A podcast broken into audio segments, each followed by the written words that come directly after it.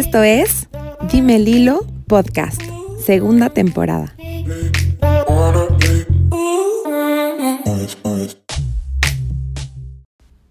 Hola, espero que estén excelentes. Yo soy Lilo y les doy la bienvenida un día más a mi podcast.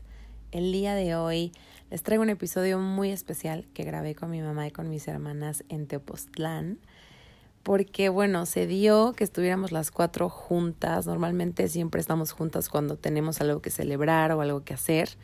Entonces esta vez se dio como muy genuino, muy orgánico esa convivencia y hace mucho que no estábamos las cuatro así como solas. Entonces pues aproveché para grabar un podcast con ellas y hablamos justo como de ser una familia disfuncional, de lo que nos ha servido para navegar eh, pues nuestra neurosis, nuestras locuras y también obviamente pues todo lo que hemos sanado, nuestros puntos de vista. Entonces es una plática súper, súper personal, súper íntima que quise compartir con ustedes. Espero que la disfruten tanto como yo y tanto como nosotras.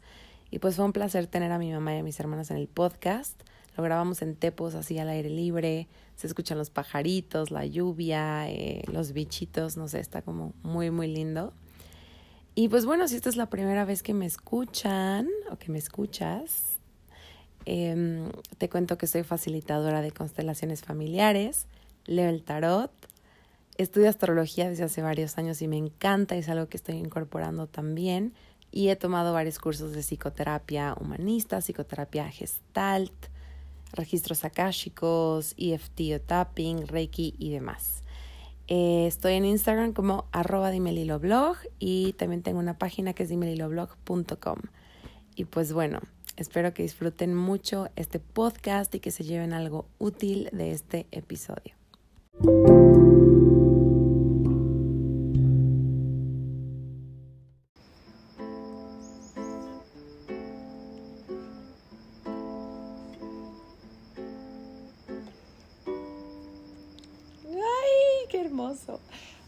Pues el día de hoy estoy aquí con mi mamá y con mis hermanas. Estamos en Tepoztlán y estamos muy contentas y pues se nos ocurrió hacer un podcast, aprovechando que estamos las cuatro juntas y pues que no tenemos como nada que hacer. Y justo el tema que pensamos es cómo hacer funcionar o cómo funcionar más bien en una familia disfuncional. Y pues bueno, las presento a mi mamá. Hola, soy Vero, soy la mamá de Lilo, de Ale y de Reno. Buenas tardes. Buenísimo, Ale. Hola amigos, otra vez estoy muy contenta de estar nuevamente en este podcast. Yay, y por primera vez tenemos a la sensación. oh my god. Fenómeno espectacular, Reno Rojas. estoy muy honrada de estar invitada a este podcast. Ya desde hace tiempo soy gran admiradora de mi hermana y la escucho Mm. mucho en su podcast. Entonces, estoy feliz de tocar este tema, estas fibras sensibles para todos aquellos que se sientan en una familia disfuncional. Me encanta, me encanta, me encanta. Y pues no sé con qué les gustaría empezar. Primero a mí me gustaría como saber qué es disfuncional. Ok, ¿qué es disfuncional? Pues bueno, una familia disfuncional, que son la gran mayoría, son familias donde hay dinámicas que no son igual muy sanas. Podemos estar hablando de adicciones, de trastornos de personalidad, de trastornos en la conducta, trastornos alimenticios, familias donde no se manejan las emociones de una manera pues tan sana o tan positiva, ¿no? Check, check, check, creo check, que tenemos un poco de todo. Hay algo como- Un poco de poco esos de temas. toda una mezcla. Muy bien. No, ¿por qué Ok, le vas a parar? No me voy a parar. Ah. Pero pues sí, eso es lo que sería una familia disfuncional. Disfuncional. Y pues yo creo que compartimos ese sentimiento no solo de nuestra familia, sino como de la familia pues donde venimos, de nuestros abuelos, o sea, como que es algo que viene desde generaciones arriba, ¿no? Sí. Estas dinámicas. Y creo que las cuatro, si algo nos caracteriza, es justo eso, o sea, como esa rebeldía o a veces incluso como medio oveja negra y de querer hacer las cosas diferentes, de decir que no, de hacer las cosas, pues sí, diferentes, simplemente a cómo se espera de nosotros o cómo nos han enseñado. Total. ¿no? Creo que eso es algo que las cuatro siento que nos caracteriza mucho esa rebeldía, o bueno, sobre todo viniendo más Claro. ¿no? desde O sea, de, de tener tu ejemplo, ¿no? O sea, como que muchas veces estas ovejas negras pues son las personas que vienen a cambiar el sistema, ¿no? O hacer las cosas de diferente forma. Pues sí. total. En mi caso, pues sí, yo siempre he sido como la oveja negra de mis hermanas, de mi familia. Pero más que oveja negra es como, a ver, o sea, rompiendo como las cosas que no se deben de romper socialmente y políticamente que son incorrectas, como divorciarte, como vivir en diferentes lugares de la República y viajar y cambiarlas de escuela tanto y de ciudad y de ahora vamos a vivir aquí, ahora vamos a vivir acá, ahora van a cambiarse de escuela, van a llegar a otra escuela. Había años en los que en un año escolar iban a dos escuelas diferentes, de dos estados de la República diferentes, o simplemente no nos gustaba el sistema, o a mí no me gustaba, o a ustedes no les gustaba el sistema escolar que llevaban, y pues las cambiaba de, de escuela y, y siempre criticada por toda lo- la gente cercana que me rodeaba de cómo puedes dejar o no dejar que tus hijas terminen el año escolar y mudarte y no te importa y, y la verdad es que sí no me importaba y siento que eso de alguna manera las hizo a ustedes más em, fuertes para hacer amigos, para adaptarse. bueno, sobre todo creo eso. yo. Sí, Sobre todo eso. sí. Sobre O todo, sea, adaptarse a nuevos lugares, a nuevas personas, a nuevos sistemas o a nuevas escuelas y, y a nuevas ciudades, a nuevos climas, a nuevas todo, ¿no? Vivimos en la playa, vivimos en ciudades, vivimos en el calor, vivimos en el frío. sí. Sí, etcétera, justo ¿no? como hablando de la disfuncionalidad, porque pues sí, la falta de estructura pues es una señal de disfuncionalidad de alguna forma, ¿no? Pero yo al menos sí creo que puede ser muy doloroso, pero también yo sí veo ejemplos de personas que tuvieron una vida más estructurada, mucho más estructurada que la, vía, que la mía, que crecieron en ambientes amorosos, estructurados, y sí siento que a veces pues la dificultad te empuja también a hacer muchas cosas y te empuja a exigirte más, a, A ser más explorarte más, a ser más independiente, a conocerte mejor. Entonces también agradezco de alguna forma, o sea, a pesar de que todavía hay heridas que sigo teniendo que terapearme y sanar y todo. Claro. ¿Cuáles heridas? todavía hasta el día de hoy que veo esas secuelas también digo, bueno, pero eso me ha hecho una persona única y me ha hecho una persona que también constantemente estoy buscando estar mejor y pues también la dificultad siento que te empuja, o sea, de alguna forma a justo eso, adaptarte, adaptarte más fácil que otras personas y siento que esos cambios que tuvimos, igual esa falta de estabilidad, a mí al menos me hizo ser una persona muy adaptable. O sea, me abro a todo tipo de personas, no me cierro, tengo diferentes perspectivas, o sea, de todo tipo, porque a veces muchos de esos cambios eran también a raíz de algo económico o de algo difícil y entonces eso me dio mucha perspectiva a mí también. Lo Sí. agradezco. Sí, yo creo que, o sea, hay muchas adversidades que, que vives cuando te vuelves adulto y creo que en la preparación de tener a veces una vida como esto, como muy lineal, muy estructurada, cuando sales a la vida real y quieres cambiar de trabajo, no te gusta lo que estás estudiando, como que no, como que cuesta mucho trabajo, yo he visto que cuesta mucho trabajo como cambiar de eso y tomar una decisión y tomar un camino distinto. Y yo es algo a lo que no me siento como atada, como que como que de cierta forma el espíritu de nuestra familia, o sea, que obviamente en su momento fue como muy difícil como dejar cierta escuela, o sea, abandonar ciertos como amigos o cosas por cambiar y cambiar y cambiar. O sea, yo creo que hoy en día a mí me fortalece como en justo aprender a abrazar el cambio y al contrario tomarlo como algo positivo para mí, ¿no? O sea, como que creo que eso es algo padre, como el poderle sacar y creo que eso es como una gran fortaleza de, de nuestra disfuncionalidad, es que le podemos sacar una fuerza a la adversidad del Mm. cambio. Entonces como que creo que es eso, o sea, como, como nosotras a través de las disfuncionalidades que hemos tenido hemos sacado algo positivo. Positivo. Sí, Me encanta. Porque sí, obviamente existió y, y existió momentos que, o sea, fueron muy duros en Sí. el sentido de, güey, ya no tenemos dinero, nos vamos a cambiar de, ya sálganse de la escuela, ya nos vamos mañana, ya no hay, o sea, Todo ya no vamos a vivir aquí, bye. o sea, todo lo que conoces, ya pausa y adiós. Y creo que eso, o sea, era padre en un sentido, o sea, era, era difícil, pero era padre también, o sea, de pronto ver como a mi mamá, como cómo lo veía y cómo lo vivía ella, que no era como con esta cosa de ya se arruinó el mundo, ¿no? o sea, ya se arruinó nuestra vida, ¿no? o sea, como que siempre había este espíritu de, güey, o sea, vamos para adelante. Entonces, como que eso creo que también ha sido como algo que siento que nos, nos ha dejado algo positivo dentro de esa disfuncionalidad. Pero sí está chistoso cuestionarse cómo puede haber el juicio externo, porque Claro. pues siempre existe, ¿no? O sea, siempre existía esa parte, yo me acuerdo, ¿no? O sea, como mis tías diciéndole a mi mamá, y es que como ahorita no está Y que aparte eso es un extra de disfuncionalidad, ¿no? Que es la dinámica de eres la excluida y todo lo haces mal y, a- y aparte tener que lidiar con esa dificultad y con el aislamiento de y tache, tache y todo lo que hace tu mamá está mal, Claro. entonces tú también estás mal, ¿no? O sea, eso también es como extra de Claro. disfuncionalidad. Sí, porque los vínculos como que tachan a todas las personas como que son iguales, ¿no? O sea, como que el mismo ser, si es tu mamá, pues tú eres como tu mamá, o si tú Ah, eres claro. como, tu- o sea, si tu hermana es así, Te descalifico ajá. igual. Entonces, como que creo que eso también es importante de, de observar, ¿no? Que no por ser de la misma familia tienes que tú continuar de esa misma forma, ¿no? O sea, como Ujú, aprender a desvincularte de eso. Sí, como que, no afecte. hacerlo igual.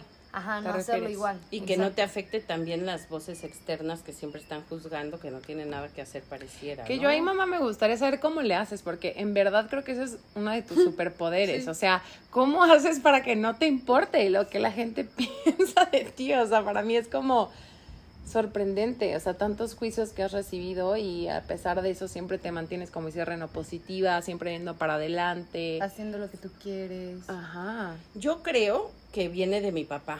O sea, mi Mm. papá siempre decía, tú puedes hacer de tus nalgas un papalote siempre y cuando no hagas daño, no te hagas daño a ti mismo. Eso siempre me lo decía mi papá.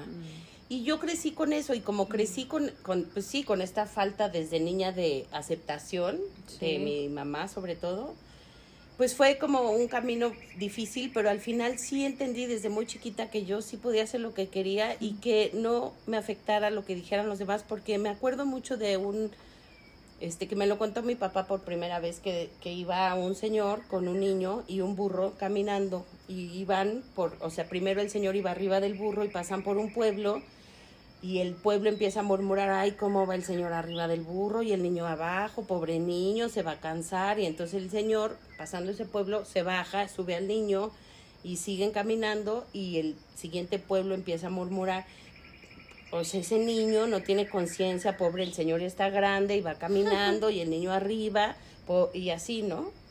Y entonces le dice el señor, bájate del burro, o sea, bájate del burro y entonces siguen caminando el burro solito y ya cada los dos y pasan por un pueblo y el pueblo, ¿cómo es posible que este par de tontos no vayan en el burro?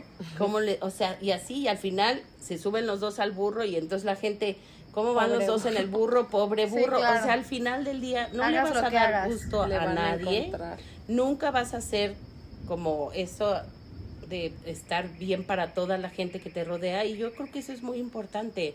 A mí sí, de verdad, no me interesa lo que digan las personas de mí, para nada, y de ustedes menos, o sea, al contrario, o sea, como decía en el, en el libro de Don Quijote de la Mancha, que ladren los perros, que vamos pasando, eso significa, vamos pasando y estamos haciendo pues historia de alguna manera Claro, o sea, como y no están hablando, aunque hablen mal, aunque hablen bien, pues están hablando de nosotros, ¿no? Como no darle importancia No le das, yo no le doy importancia y además ya hoy a mi edad siento que nadie tiene el derecho de robarme la paz, poca o mucha que tenga yo dentro Pero de mí. nunca, yo siento que nunca, ni siquiera tu edad, o sea, todas las edades. Yo te recuerdo siempre así, justo como muy de, bueno, yo voy a hacer lo que se me dé la gana.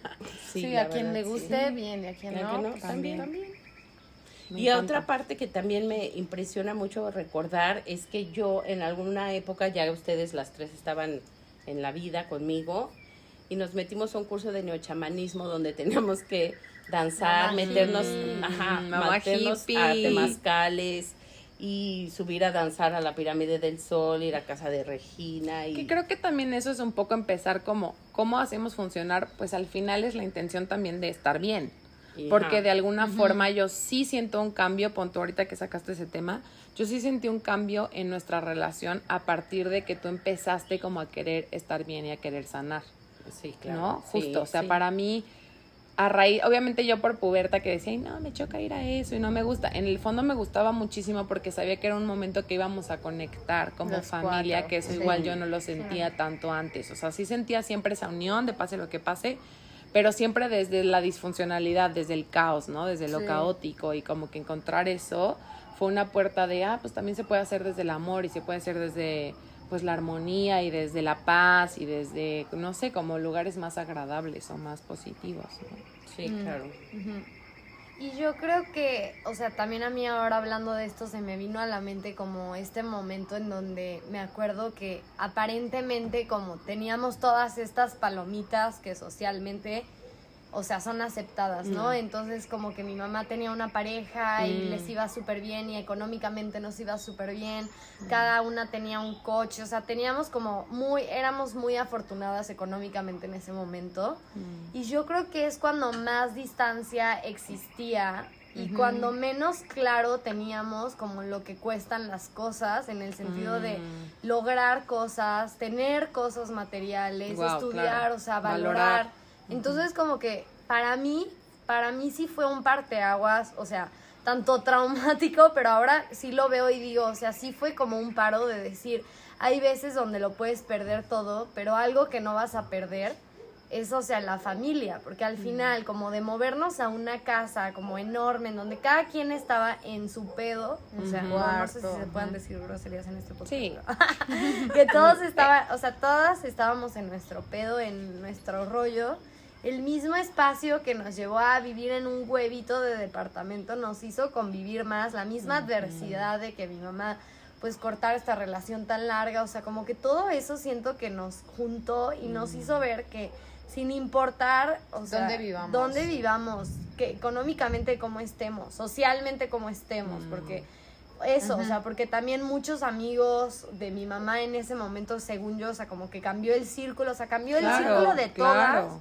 Y aún así, como que las únicas que permanecimos juntas fuimos nosotras. Entonces, como que para mí sí fue algo que yo hasta el día de hoy, o sea, platico y digo como, güey, la neta, la, la adversidad del cambio y de perder cosas y de saber cuánto cuestan las cosas, como que te da un valor y te da una perspectiva de vida de saber que lo más importante es como tener a tus hermanas y a tu mamá cerca, ¿no? Qué O sea, como bonito. que en cualquier Sí, dificultad. Sí, qué bonito, porque justo pienso como, no, como que al principio que pensamos como a ver cómo se podría llamar el podcast y de qué podemos hablar, o sea, como que, bueno, la disfuncionalidad, ¿no? Que es algo como que nos caracteriza y cómo hacemos funcionar a pesar de esas disfuncionalidades, ¿no? Que en la familia ha habido adicciones, ha habido en mil cantidad de Claro. pérdidas económicas, mucha inestabilidad, bla, bla, bla.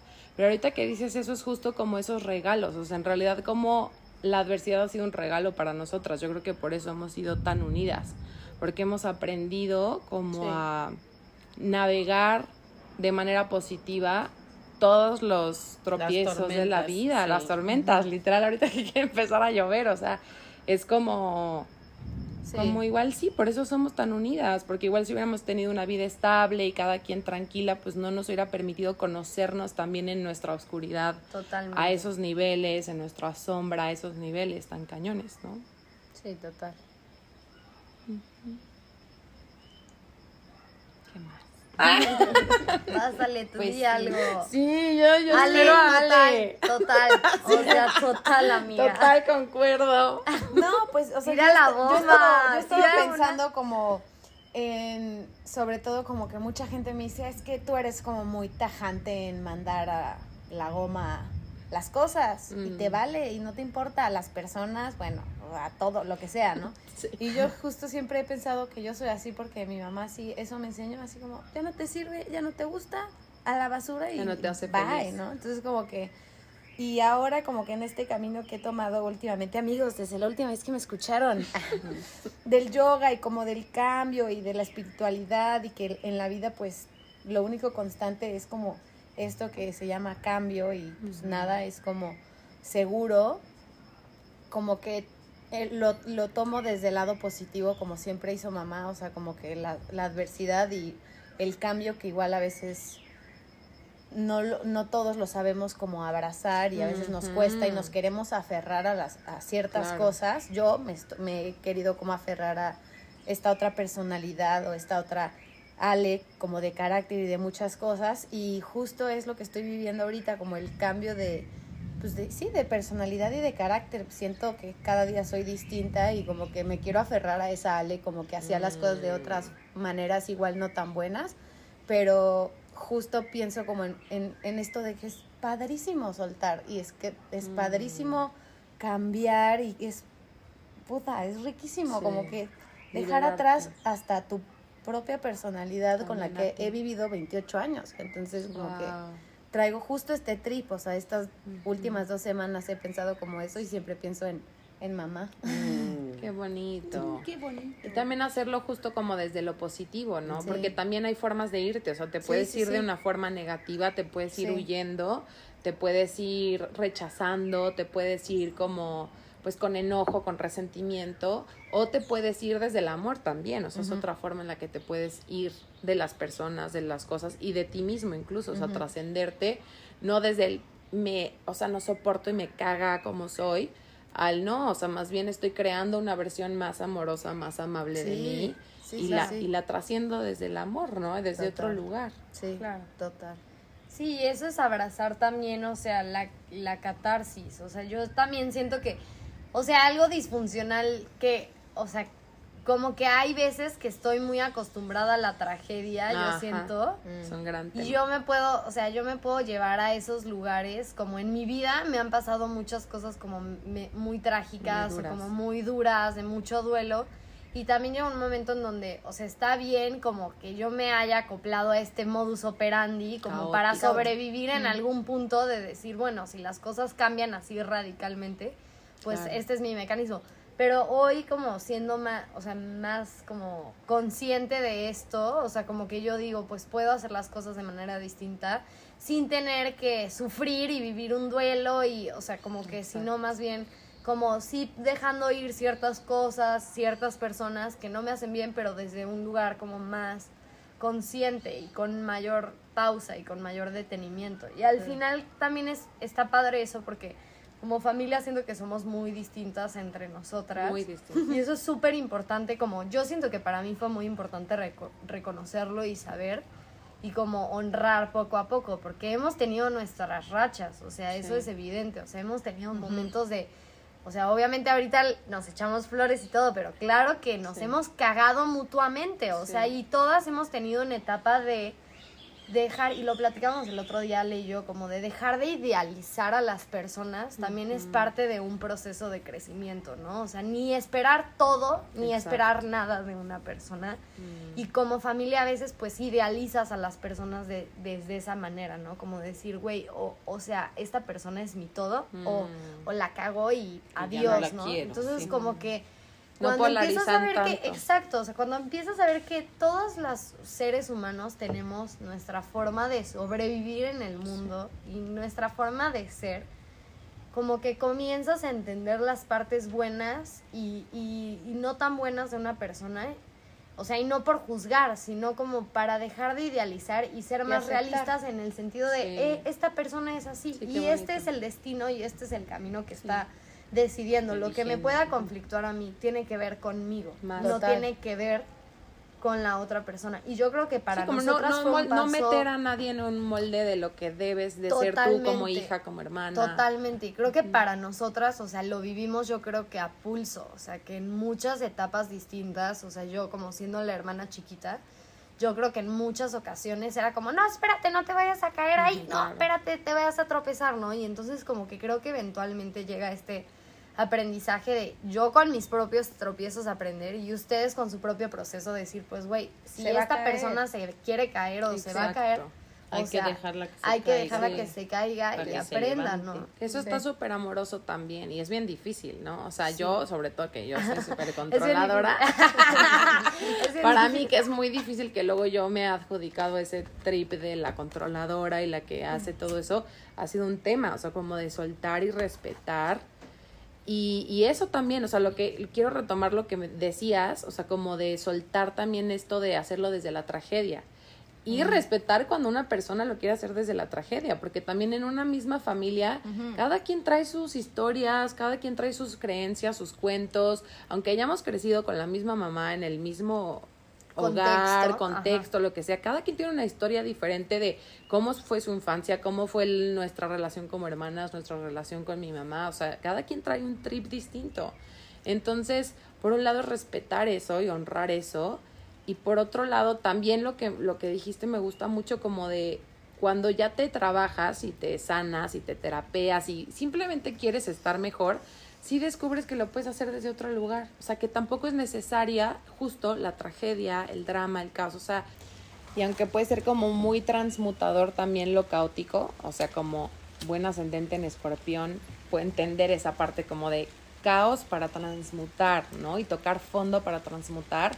No necesariamente tiene que ser desde ahí, puede ser desde un lugar de paz, puede ser desde un lugar de salud, de armonía, o sea, no a fuerza tienes que tocar De fondo. buscar algo mejor. Exacto. No, porque además también yo creo que muchas veces cuando te quieres ir de un lugar sin resolver el tema que te hace quererte ir, realmente eso es, Estás es- huyendo, estás huyendo y te vas a llevar ese tema Lo vas a arrastrar. a donde te vayas, te vayas a China, te vayas a donde Exacto. vayas, por más lejos que te vayas de una persona o de una situación, te la vas a llevar y lo mejor es como, pues sí, como tomar un poco de calma, respirar y decir, bueno, re- resuelvo el tema, pero evidentemente me tengo que mover de aquí y para moverme tengo que resolver cierto tema para poderme ir en paz, Claro, ¿no? claro, que es un poco como lo que dijimos hace rato, que decía Ale de sus cambios, ¿no? Exacto. Que igual te puedes ir desde lo radical, desde el huir, desde el evadir, desde el no querer confrontar, y, y eso te lo vas a llevar, o sea, lo, te vas a llevar a ti contigo, porque al final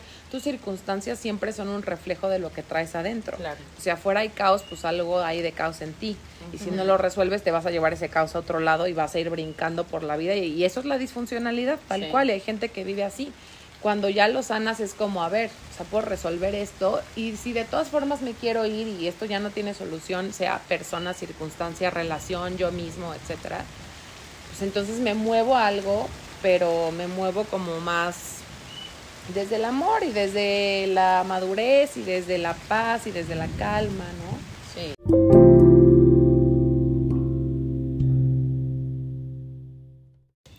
Ok, retomando como un poco el título del podcast, ¿qué creen que les ha ayudado a funcionar dentro de nuestra disfuncionalidad como familia? Para mí, en lo personal, Ale, lo que como que me ha ayudado es que tengo una certeza de que pase lo que pase en mi vida, pase lo que pase en la vida de cada una de nosotras, difícil, fácil, bueno, bonito, feo, siempre vamos a estar ahí, o sea, Mm. como familia. O sea, bonito. que yo... La incondicionalidad. Incondicionalidad, o sea, como esa certeza de que pase lo que pase en nuestras vidas, siempre las voy a tener a ustedes tres y ustedes siempre me van a tener a mí, como que eso es lo que a mí, cuando pues hemos, como decía Reno, ¿no? Cuando hemos tenido momentos difíciles, Reno y yo, tú y yo, Lilo, mi mamá y yo, y entre las demás también, como que a mí esa certeza de que pues al final, pues por el amor que nos tenemos y porque siempre hemos estado unidas, pues eso va a seguir siempre. o sea, ahí nos vamos a tener. Sí. Me encanta, qué Sí. bonito. para mí eso. ¿Tú? ¿Tú, Mar? Yo creo que lo que nos ayuda a nosotros o nos ha ayudado siempre es como que desde chiquitas entendimos, bueno, ustedes desde chiquitas y yo entendimos que allá afuera la gente juzga siempre, Mm, pero como que yo siempre fui muy clavada en decirles que entre nosotras, por lo menos cierto. entre nosotras, siempre hay que estar, como decía Ale, incondicionales No juzgarnos. no juzgarnos No entre juzgarnos tan nosotras, o sea, si una se equivoca, pues de todas maneras aquí estamos, o sea, pase lo que pase, allá afuera siempre va a haber quien diga, uy, qué mal, uy, qué bien, uy, qué es- espantoso, y entre nosotras no creo que se valga, porque yo creo que eso ha sido la clave para que estemos unidas y sobre todo con una buena comunicación y el amor que nos une, ¿no? Mm, qué lindo. ¿Tú? ¿Tú, Reno? Tu Lilo. Tú. Tu Lilo. Tú. Tu Lilo. Venga, Lilo. Venga, Venga, venga. Reno. Venga, venga, Reno, para que ya, Ya. Lilo. Venga, Renito. Ya, ok, yo. Ok, venga, venga, a ver. Consentida, pequeña, petiza. bueno, para mí yo creo que definitivamente el amor, o sea, la incondicionalidad del amor que les tengo, obviamente, eh, es un factor que me ayuda como a navegar a veces lo difícil de nuestra relación. El concepto de constelaciones que a mí me encanta que es asentir, o sea, decir que sí, porque yo tiendo a ser justo muy juiciosa y como, pues sí, no siempre tengo que estar de acuerdo y no tengo que estar de acuerdo con sus decisiones o con, no, o sea, no, no se trata de aceptar o de estar de acuerdo, pero simplemente es decir, pues sí, esto es así, ¿no? Estas circunstancias son así, mi mamá es así, Ale es así, Reno es así, al menos en este momento su vida es así y o sea, decir que sí, punto. O sea, eso no significa que igual estoy de acuerdo, que lo apruebo, eso ya es mi chamba hacerlo, ¿no? Pero sí decir, así es. No, no pelearme con la realidad, pues. Y también, obviamente, mi propio proceso. O sea, mi proceso, Sí. no soltar mi proceso, no soltar el ponerme a mí primero. Creo que para mí eso ha sido de lo más importante. Em, porque cuando yo me pongo en segundo lugar, tercer lugar, cuarto lugar, todo lo que siento que yo haga o cualquier persona haga desde no ponerse como prioridad, se lo acabo, se lo acabo cobrando o se lo, sí, lo acabo cobrando al Sí, final. porque al final no lo haces como desde un lugar sincero. O sea, yo siento que cuando tú te pones en segundo lugar, tercer, cuarto, Sí. lo haces desde un lugar de carencia, desde un lugar De como control. para que también Sí.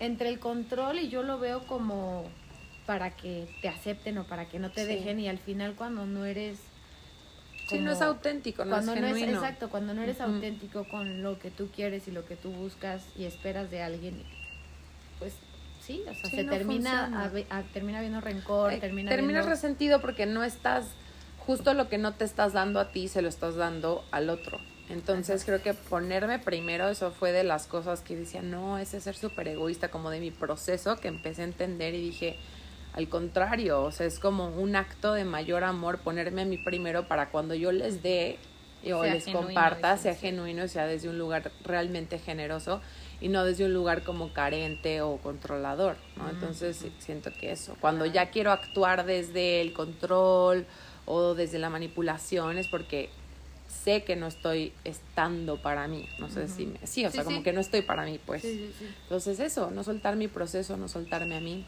creo que eso ha sido importante para poder navegar cualquier dificultad en nuestra vida o en nuestra relación. Sí. Ahora sí, it's your turn, baby It's my girl. turn. Em, yo creo que ahora, o sea, en este momento es como, como saber que el amor que ustedes me tienen como que no se agota. Claro. Y yo creo que eso es como algo súper clave para mí, porque así yo me puedo permitir cualquier proceso que tenga que vivir. O sea, interno, de decir, ok, yo puedo molestarme, o yo puedo alejarme, o yo puedo sentirme decepcionada de esta situación, porque inevitablemente como que siento que nos ha pasado, nos ha pasado que ponemos expectativas que nos decepcionan una de la otra, pero como que yo creo que justo el decirme a mí, güey, a pesar de esto, a pesar de que estoy molesta, esta persona me va a seguir queriendo. O a pesar de que me enojé con, con Lilo o con Ale o con mi mamá, hoy me va a seguir queriendo. Como que a mí es lo que me mantiene como firme en que todo va a pasar, en que ese mismo como tormento o dolor o como momentos difíciles que hemos vivido es como saber que nos vamos a seguir queriendo y nos Claro. vamos a seguir como apoyando y obviamente pues ya, o sea, ya lo mencionaron todas ustedes, pero sí es verdad como que el hecho de que hemos estado en los momentos difíciles, Sí. cada una de la forma en la que podemos, pero hemos estado ahí, yo creo que es muy clave, ¿no? Y yo invito como a las personas que nos están escuchando a que estén de la forma en la que puedan, pero que siempre como que hagan sentir a su familia que están como presentes, o sea, como que es, es algo súper como Bonito. como bonito que al final no, no cuesta nada más que simplemente estar ahí de la forma en la que tú puedes, pero como que estar ahí, Qué lindo, presencia. presencia. Y yo creo que eso, o sea, como que esas dos cosas para mí son como los pilares de, de avanzar en como algo disfuncional y obviamente también, o sea, trabajando como toda esta parte interna, ¿no? O sea, porque justo tú no puedes esperar que la gente dé flores si tú si tú no estás, o sea, con tus raíces bien, ¿no? O sea, si tú no tienes las raíces bien cimentadas, pues no vas a poder florecer, ¿no? Sí. En conjunto. Entonces, como que creo que también es importante eso. Reciprocidad también, sí, ¿no? sí, sí, sí, justo. Y creo que también eso es algo que tú fomentas, como el estar cuando las personas justo no están floreciendo. Tú fomentas mucho eso. O sea, siento que tú nos lo dices mucho, como, pues si ahorita tu hermana no está bien, pues hay que estar para ella cuando esté bien, ¿no? Justo como para, pues aquí estamos y Sí. cuando vuelvas a florecer, aquí vamos a estar, ¿no? Siempre como hay un dicho, ¿no? Que dice que cuando está peor la persona es cuando más debes de estar ahí, o sea, para que de veras tenga el soporte y el apoyo para poder salir adelante más fácil. Claro. Que idealmente pues eso es una familia y creo que es algo que nos caracteriza mucho y que nos dicen Sí. mucho como que siempre estamos Juntas y juntas Sí. en buenas y malas y estamos una, una para la otra, ¿no? O sea, como nos, nos decía Luis Verde que de verdad vio, o sea, apenas que fue tu, tu tocada o tu concierto, ah, ¿cómo se dice? concierto magnánimo. Concierto magnánimo, increíble, único. Ah, Y me acuerdo mucho que Luis Fer nos decía, es que de verdad yo las veía cuando estaban antes de que saliera Reno y que estaban así como Ah, sí. echándole porras y veía como esa sensación neta de tribu, o sea, como neta Total, de sí, sí, siempre juntas, o sea, buenas y malas. Y creo que es algo que tú has fomentado mucho más, o sea, como Ay, que estemos juntas. la verdad, sí. Yo la verdad estoy muy orgullosa de cada una de ustedes, pero más de mí. No, más de ti. No, más de ti. No, más de ti. No, la verdad es que sí estoy muy orgullosa de las mujeres en las que se han convertido y Mm. eso me tiene con muchísima paz y con muchísima alegría. La verdad tiene mucho mi corazón.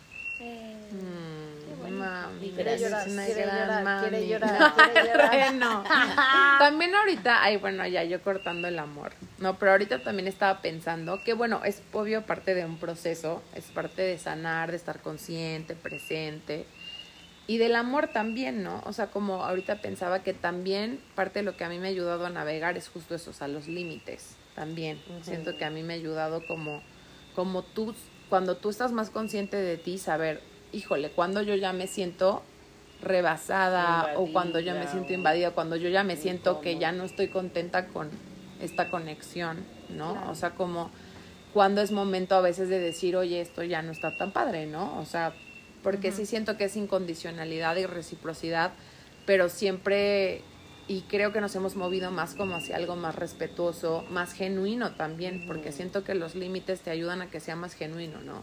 Sí. Que tampoco es como aquí estoy para lo que sea y trátame como Claro, quieras, trata- tampoco, es como te amo y te adoro, pero bueno, estas son pues Las mis condiciones. condiciones o lo que yo necesito para que esto sea genuino Claro. y continúe siendo este amor real, ¿no?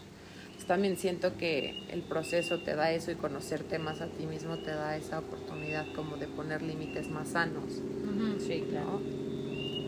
Sí, sí, como que siento que a veces, y todavía nos pasa un poco, pero como que cada una ha tenido su proceso terapéutico, su proceso de, pues también como de revisar internamente, pues cada quien sanar sus cosas que pues, traemos todas.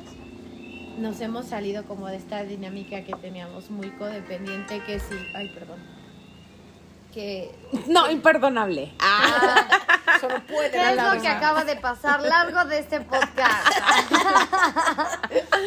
No, o sea, como de que si una estaba como enojada, una como que siendo más como en el día a día hablando, porque Ajá. pues igual hemos tocado temas como que siempre hemos estado ahí para lo más difícil, pero Claro. también como en la cotidianidad, Claro. que luego es como también complicado, complejo. Ahí es donde estás casi todo el tiempo. Exactamente, entonces como que antes teníamos esta dinámica de que una se enojaba y todas era como hacemos el chistín para que se deje de enojar y nos Uh. enganchábamos con el enojo de la otra, con la molestia de la otra Súper como- codependiente. sí, ¿no? Como muy Sí. codependiente y creo que... De responsabilizarnos del estado de, ánimo, de, las la demás. persona. Entonces también eso se hacía como una dinámica pues no tan padre porque pues, ni una estaba contenta ni las otras intentando contentarla y Claro. nada más no sé, o sea, como Sí, que y es muy poco respetuoso, aparte Ajá. con el, o sea, los sentimientos, ¿no? Como solo, que eso es una señal de disfuncionalidad, solo permitir ciertos sentimientos. También. O sea, solo te quiero en tu versión feliz, solo te quiero en tu versión alegre, solo te quiero en tu versión con energía. Y la realidad es que como seres humanos, igual, o sea, es como la incondicionalidad de, oye, te acepto en todas tus facetas. Claro. ¿no? O sea, y entonces también yo trabajo con, a mí me incomoda que tú estés deprimida, o a mí me incomoda que tú estés pasando por una adicción, o que estés pasando por un momento difícil, entonces yo quiero resolverlo, pero es más igual desde un lugar que no estoy yo en contacto conmigo, de por qué yo no puedo sostener mi incomodidad de lo que te está pasando a ti. Sí. como estar sin que te drenen tu energía. O sea, sí estoy para ti, pero no desde un lugar donde yo tenga que dejar de ser yo o, o que me quites mi energía o que me, o yo te la dé y luego Sí, te o sea, la cobre. y sobre todo yo estoy dártela. desequilibrada. O sea, yo no poder, yo no poder estar de qué me está pasando a mí con lo que te Claro. está pasando a ti. Y Exactamente. mientras más sana estás o más te sostienes, es como, híjole, me incomoda verte mal, pero es, Aquí tienes tu derecho a estar mal y estar igual de malas y a estar igual pasando por un mal momento. Igual te pongo el límite de, oye, no me hables así, pero no me aviento yo a yo responsabilizarme de que tú seas feliz. tus emociones. Exacto. Claro. Me encanta. Love it. Pues sí. Pues no sé si quieran decir algo más, Para queridas, cerrar, para cerrar, para despedirse, o si sientan que falta algo por decir en este tema de Creo que a mí me gustaría tocar el tema porque se me hace como, siempre me ha dado como mucha curiosidad que el que nosotras como familia, o sea, nosotras, mamá, hermanas, seamos tan unidas cuando mamá, o sea, no sé igual si te molesta, pero como tú no te, o sea, no le hablamos, una- no le ay, hablamos a las no, tías, claro, no ¿sabes? O sea, tenemos le hablamos relación a con tus hermanas, familia. no le hablamos a, a nuestra abuela, porque no son buenas personas, la verdad, o sea, Pues no que sean buenas personas, pero no son Con justo eso, son muy disfuncionales y son dinámicas súper es que disfuncionales. Yo re- tengo recuerdos desde chiquitita que yo decía, esta familia no me quiere, o sea, mis tías no me quieren, Sí, mi abuela no me quiere, mucho rechazo, ¿sabes? Entonces como que siempre me ha llamado la atención cómo el nosotras de verdad somos como un nicho, una tribu que de verdad sería casi imposible que nos separáramos y nos rompiéramos cuando tu mamá vienes como justamente de, De eso. de, de, rom- de que rompimos con, con tus hermanas, rompimos con tu mamá. O sea, quisiera como, o sea, tú, tú qué piensas. Mi punto de, vista eso? sobre al respecto es que sí, justo es como hacerlo diferente para estar mejor. O sea, yo siempre desde que ustedes eran niñas, yo decía, bueno, aunque mi mamá sea de tal manera y mis hermanas de tal manera, pues vamos a estar ahí porque es la abuela, porque son las tías, porque muy, o sea, forzando que aunque no era mucho el, el, El el contacto, convivir, porque convivio. sí, Era, sí. era complicado y era, pues sí, o sea, hay que estar, pero híjole, esta está así o dicen tales cosas que no nos gustan o que a mí me molestan. Pero yo siento que el quiebre cuando fue hace más o menos ocho años, que sí realmente fue para mí un parteaguas de decir, bueno, si yo realmente, o sea, si mis hijas ya, o sea, la, la mala dinámica o la mala relación que tenía yo con mis hermanas y con mi mamá ya trascendió a mis hijas, ahí fue cuando dije, no vale la pena nada. Mm. O sea, yo ahí Como fue no hay nada que rescatar de esa no, relación. no tengo interés en Mm. tener relación con personas que no nos hacen bien, que Mm. no nos respetan y que no nos aman como somos. Total. que nos enjuician y nos lastiman. Y desde ahí partí, partimos nosotras y decidimos, pero no estabas chiquita, pero pues sí fue de, pues si no hay amor para nosotros, respeto básico, Sí, no lo sobre- necesito en Sobre mi todo vida respeto. sí. de nadie. Y entonces, ¿cómo les enseño yo eso entre nosotras si yo estoy, por un lado, aceptando este tipo de conductas hacia mí y hacia ustedes? Y yo creo que eso fue como la luz y la claridad para decir y otra vez rompiendo esquemas y otra vez rompiendo y siendo la oveja negra de la familia cuando en realidad lo está lo, lo hice bien, o sea, yo siento que estamos bien así Sí. y aprendiendo ustedes a que nadie, Sí. nadie les puede faltar al respeto, Exacto. nadie les puede maltratar de ninguna manera porque no se lo merecen, ni yo me lo merezco, Claro. nos merecemos solo cosas bonitas, de verdad. Sí. Solo Para mí también fue un parteaguas no solo como en la familia, sino en mi, en mis relaciones en general. Porque creo que al menos en México está mucho esta idea de que familia es familia. familia. O sea, si tú tienes un novio tóxico, una novia tóxica, es como, no, aléjate, ¿no? Pero si tú tienes dinámicas ya feas en tu familia y sobre todo no hay esta apertura como a trascender esas dinámicas, porque eso es Sí, lo que a mí me parece más grave, yo no creo que sean malas personas, o sea, yo creo que son personas lastimadas que no se han trabajado y desde ahí lastiman. ¿no? Pero X, o sea, todo el mundo, todos tenemos Sí, heridas. todos. Para mí lo Todos que fue más grave es la incapacidad de asumir responsabilidad y sobre todo de querer cambiar esa dinámica. Para mí eso es lo que yo ya dije chin, o sea, para mí pues no veo esa esperanza, ¿no? De cambiar la dinámica y eso es lo que a mí me preocupa. Y para mí fue un parteaguas de decir, híjole, pues si ya no lo permito ni en mi familia, ¿por qué lo voy a permitir en mis amigos? ¿O por qué lo voy a permitir en mi trabajo? ¿O por qué lo voy a permitir Claro. con los hombres con los que me relaciono?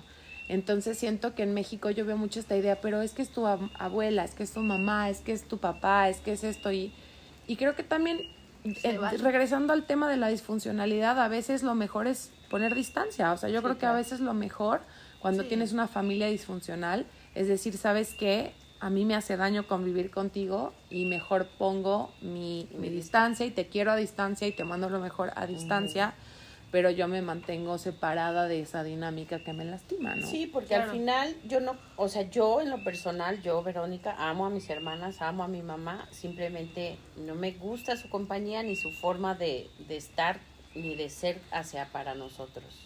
Y yo creo que eso es lo que nos ha mantenido a nosotros justo, Nosotros. es- a nosotras, estando alejadas de las personas que no nos respetan y no nos aman y eso es un claro ejemplo de lo que es mejor, o sea, te hace sentir bien poniendo límites y Claro. distancia cuando las personas de plano no entienden ni se responsabilizan, como dice el libro, ¿no? Sí. Y creo que también fue como un estándar para nosotras, no sé, como de nosotras nos al- estamos alejando de esto, pues no lo vamos a hacer igual. Exacto. ¿no? Porque también teníamos mucho este patrón entre Claro. nosotras de juzgarnos Sí, y de decía, criticarnos o sea, como- igual, repitiendo ese mismo patrón que, que desde mi abuela, desde mis tías, cómo era esa dinámica. Y cuando pasa esto, creo que también fue como justo nos estamos alejando de esto, pues es incongruente que lo hagamos igual, tenemos que hacerlo diferente. Y también creo que eso nos ayudó a relacionarnos de manera más respetuosa y Claro. amorosa, ¿no? Más sana, claro. Totalmente.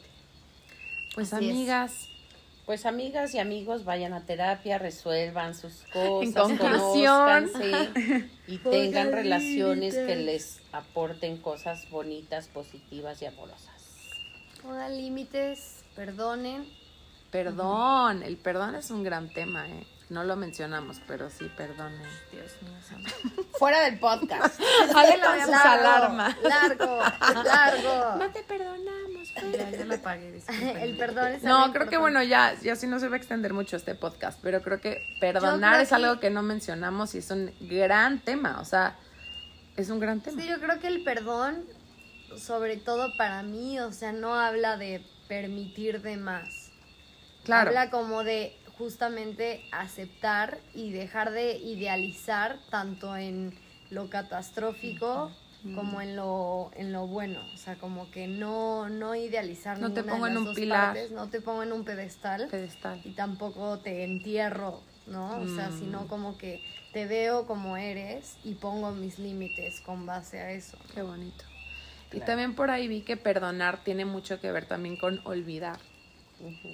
O sea, obviamente, sí, o sea, es como eso, o sea, me hace sentido la palabra olvidar porque es como, ok, ya pasó esto, si hay ganas de reparar el daño y de hacer las cosas diferentes, entonces ya, o sea, no hay necesidad de traer cargando Nada. eso que ya pasó y eso que ya fue, ¿no? A mí como buena Virgo, ah, rencorosa, no. Creo que me no hace me mucho sentido eso, o sea, como olvidar, ya, estamos, si estamos reparando y construyendo algo nuevo, pues que ya el pasado Sí, ya queda está- atrás. y, a- y al final, o sea, Ale lo mencionó, está, lo único constante en la vida es el cambio. No puedes juzgar a una persona hace tres años, cuatro años. Que ya es otra versión. Cuando es otra versión, o sea, se me viene mucho a la mente, o sea, un momento en el que Ale y yo nos peleamos cabrón y eventualmente éramos muy distintas, o sea, algo que hoy en día no haríamos, la una a la otra, o sea, como que considero yo que es eso, o sea, como que también mm. es decir, güey, te perdono y es como el perdón más, más honesto porque es como, no es que acepte esta conducta, solo como que la estoy viendo como lo que fue y estoy tratando de cambiarla y entonces ahí yo creo que es como donde las acciones hablan más que también las palabras, ¿no? De decir, en vez de decir eso va a ser diferente, sino demostrar con tus acciones que vas a cambiar como esto que... Y creo que eso es algo que tú hiciste, porque también puedes perdonar a alguien que no se siente mal. O sea, yo en mi caso sí siento que a mi, a mi abuela y a mis tías, por ejemplo, que jamás yo vi el, el mínimo arrepentimiento, ni el mínimas ganas de reparar nada. Claro. Para mí fue muy difícil y fue trabajar con eso y para mí me hace sentido la palabra olvidar, ¿no? O sea, olvido que pasó esto y yo sigo con mi vida pero siento que cuando quieres relacionarte con alguien, en el caso de nosotras que somos muy unidas, creo que siempre ha habido esta, pues este amor de decir, ok, me equivoqué y te voy a demostrar que voy a reparar esto que pasó, ¿no? Y creo que es lo que ustedes hicieron en su relación en su momento. Sí, porque te responsabilizas del hecho y lo cambias, pero cuando no te responsabilizas dices, yo no hice nada, yo no Claro, y si no, te, si no te lastima, lo puedes poner a un lado, pero si es algo que te lastima, pues mejor poner distancia de por medio, Sí, claro. Pues amigas, gracias por estar en mi podcast. Gracias, por invitarnos. Gracias por invitarnos. Qué buena plática. Las amo, me encantó esta plática, de verdad. Ojalá puedan volver a estar en mi podcast muy pronto. Me encanta, aprendo mucho de ustedes, las amo. Y pues me fascina que seamos familia.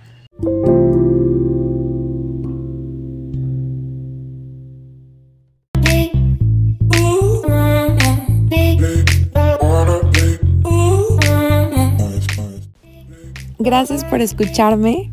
Esto fue Dime Lilo Podcast y te espero el próximo jueves a las 7 pm. Si te gustó este episodio, no olvides compartirlo.